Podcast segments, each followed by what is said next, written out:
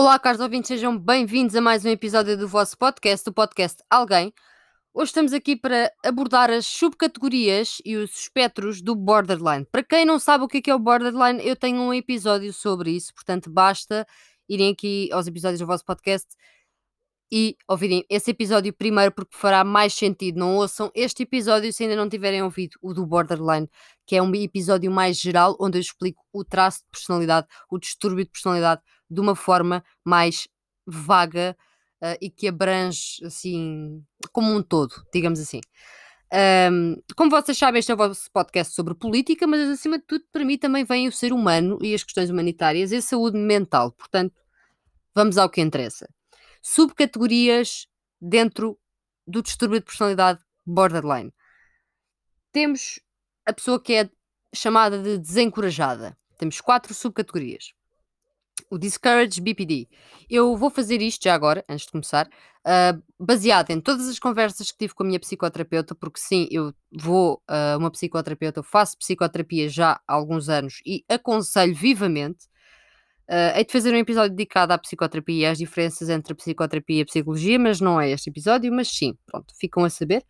E uh, estudei também um livro, uh, Borderline Personality Disorder, de Christopher Rantz, A Survival Guide to BPD, Mood Swings and Personality Disorders. E é um livro bastante completo, que aborda muito bem, a meu ver, e a ver também de minha psicoterapeuta, daí eu confiar, porque eu quero vos dar factos, não é? Um, o borderline. Eu não gosto de categorizar as coisas, mas vocês sabem que dentro da saúde mental as categorias existem para que os profissionais possam trabalhar. Portanto, vai um bocadinho contra uh, as minhas ideologias, mas acaba a fazer o seu sentido. E, como eu estava a dizer, e vou recomeçar, o desencorajado, Discourage BPD. Este, esta pessoa uh, é caracterizada, primeiramente, por uh, ser codependente das outras pessoas. Uh, este é o tipo de pessoa que sofre e que mete as decisões de lado para seguir o grupo. Ou seja, o grupo manda a 100%. Esta pessoa quer integrar-se ao máximo. Um, isto é, deve-se ao facto de estarem à procura de aprovação e vão sentir-se completamente rejeitados se esta um, aprovação não for suficientemente boa. Isto também acontece. As pessoas que hum, estão nesta classificação, digamos assim, têm uma, uma, hum, uma ânsia assim geral por, por brigas ou seja, tem assim uma, uma raiva linear, assim, muito superficial, assim, hum, digamos que calma, se eu puder chamar calma a raiva, mas é, não tenho melhores palavras para, para, para descrever, pelas pessoas que têm à volta delas, mas ao mesmo tempo querem a aprovação. Ou seja, há uma pequena raiva, pronto, assim fica melhor há uma pequena raiva pelas pessoas, mas há o desejo de aprovação a um nível extremo. E uh, muitas das vezes sentem-se um, incapazes, um fardo e não amados.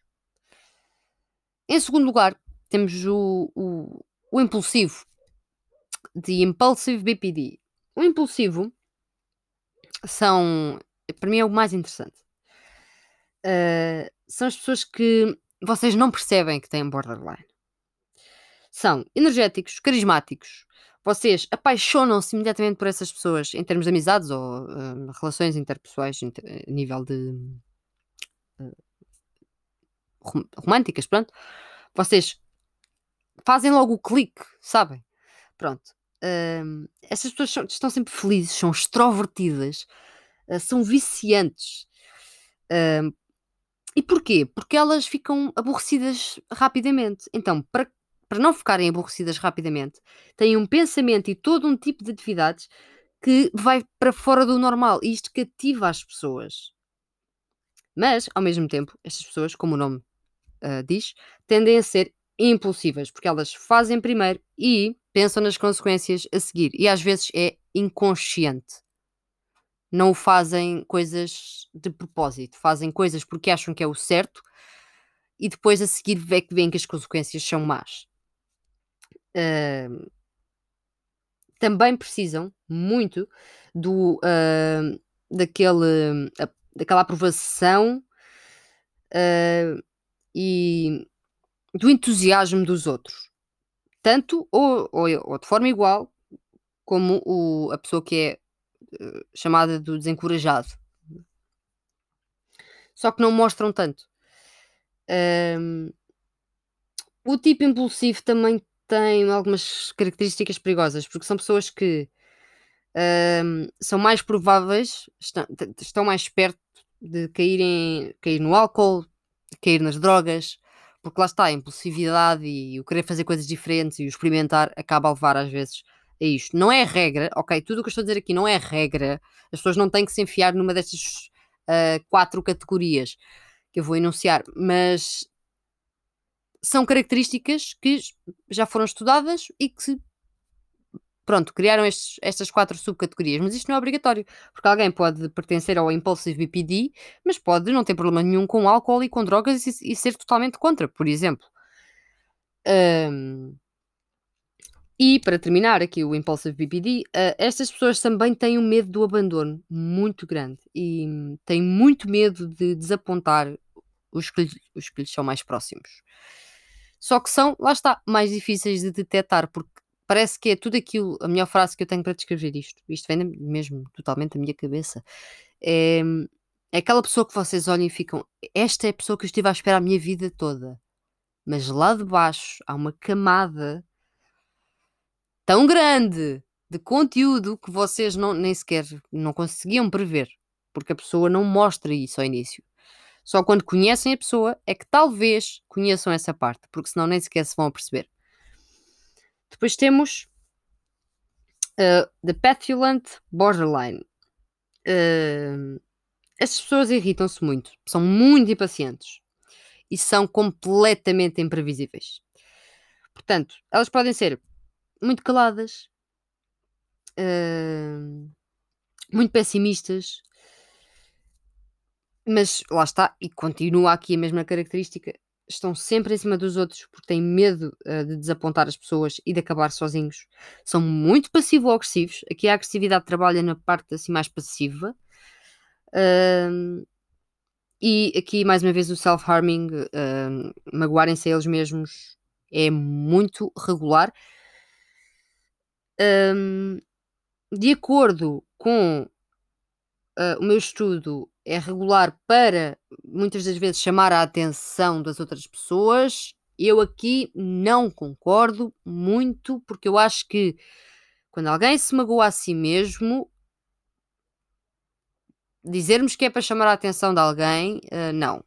Tem que ser a pessoa, porque isto existe, existe casos em que as pessoas fazem isto para chamar a atenção, mas tem que ser a pessoa a dizer eu fiz isto para chamar, para chamar a atenção. Tem que chegar a essa conclusão sozinha. Caracterizarmos nós ou um médico Uh, essa situação eu acho que é errado e é uma falta de respeito, porque há pessoas que fazem isso apenas para sentir dor, para sentir alguma coisa, para aliviar a dor, mas este episódio não é sobre o self-harm, portanto, mais tarde falarei sobre isso, como é óbvio. Por fim, temos o autodestrutivo. The Self-Destructive Borderline. Esta pessoa é um bocado assim mais arrogante, digamos assim, mas não se apercebem um, e caem em situações uh, que acabam a destruí-las um bocadinho. Comportamentos autodestrutivos. Uh, mas não os veem desta forma. Veem-nos como impulsivos. Ou seja, acham apenas que estão a ser impulsivas, que não, não estão a causar mal a elas mesmas. Um, têm medo também do abandono. Uh, podem também cair no self-harm para sentir alguma coisa. Um, e tem também comportamentos de risco, por exemplo, conduzir de forma desvairada mesmo uh, e outras atividades perigosas. Um, é importante perceber que um indivíduo pode estar incluído em mais do que uma subcategoria. Vocês não têm que se enfiar numa subcategoria, vocês podem ter características várias. Uh, porque isto depende tudo dos, dos, sintomas que a pessoa manifesta. E é por isso que vou frisar que é importante procurar ajuda para que, seja, para que sejam bem diagnosticados, para que possam trabalhar Isto porque isto é para a vida e vocês têm que aprender a trabalhar isto de forma a não magoar os outros, a não magoar principalmente a vocês mesmos e a conseguirem ter uma vida saudável. Mas se formos a ver, dentro destas quatro subcategorias, o que vem mais ao de cima é a procura da aprovação dos outros, o terror de ficar sozinho e as atividades perigosas. Agora, dentro do, uh, do espectro, temos três. Ou seja, temos as categorias e depois temos quase que como subcategorias, que são chamadas de espectros. Um, e temos três. Temos o, convencional uh, borderline, low function and conventional BPD. Esta pessoa é uma pessoa que, que os outros. Os sintomas são óbvios. Os outros conseguem imediatamente perceber se souberem o que é que é borderline. Uh, tem muitas dificuldades em inserir-se na sociedade. Muitas das vezes nem conseguem manter um trabalho, são, são caracterizados como pessoas que não têm capacidades para estudar ou trabalhar. Uh, caem muito no self-harming uh, e contemplam mais do que os outros o suicídio, com mais frequência, digamos assim, como um coping mechanism, ou seja, um mecanismo de cooperar com as coisas, o suicídio está lá, é latente. E muitas vezes são os pacientes com borderline que são internados com mais frequência, são as pessoas que são diagnosticadas com low function and convectional BPD. Depois temos o High Function BPD, ou seja, o, borderline aqui aos berros. Desculpem a expressão, mas é o que faz sentido para mim. Estas pessoas são invisíveis. Estas pessoas são aquelas pessoas que vocês nunca vão sonhar. Lá está, como eu estava a falar um bocadinho no Impulsive. Pronto. Uh, vocês não sonham sequer que a pessoa tem borderline. São raramente identificadas com, com o distúrbio funcionam muito bem na sociedade.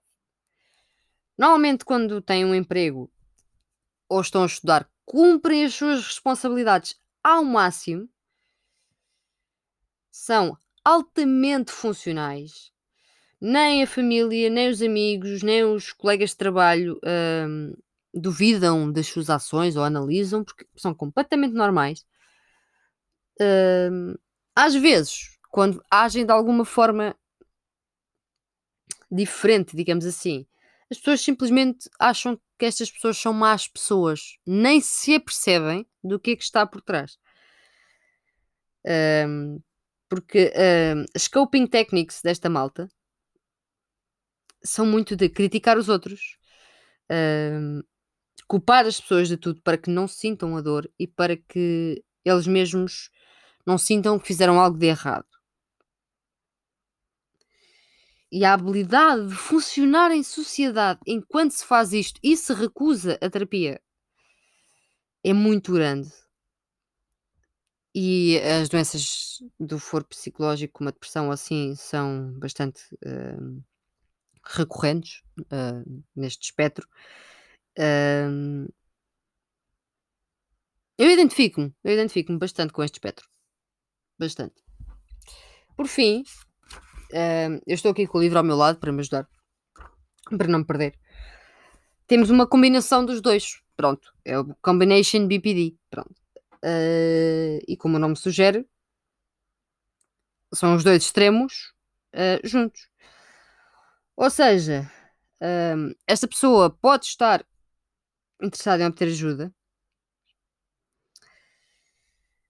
As coping techniques desta pessoa para lidar com a vida incluem raiva e às vezes há problemas no trabalho ou sim desavenças, mas nada de grave. Um, mas cai muitas vezes no abuso de substâncias, em depressões e em distúrbios, uh, em distúrbios não, peço desculpa, em problemas uh, mentais que também incluem distúrbios, sim, uh, mais frequentemente. Isto é aquilo que eu tenho para vocês hoje sobre borderline. Eu tenho borderline, eu não tenho problema nenhum em dizer que tenho borderline. Eu sei que estou a falar para plena internet em nove plataformas, mas eu não tenho qualquer tipo de problema em dizer, porque não é um tabu, não faz de mim menos pessoa. Claro que eu não entro em detalhes em que, em que subcategoria que eu me vejo mais, quais é que são as minhas ações, o que é que eu faço, mas tenho-vos a dizer que a psicoterapia ajuda bastante um, eu já consegui pegar em, certos, em certas características, porque o borderline é para a vida, em certas características e modificá-las completamente, a perceber que isto tinha a ver com o borderline e pensar: não, eu não sou assim, isto é o meu cérebro que me está a fazer isto, portanto eu vou mudar e conseguir. Portanto, malta, é possível. Mas às vezes sozinhos é muito complicado. Eu sozinha não consegui. Eu tive que procurar ajuda.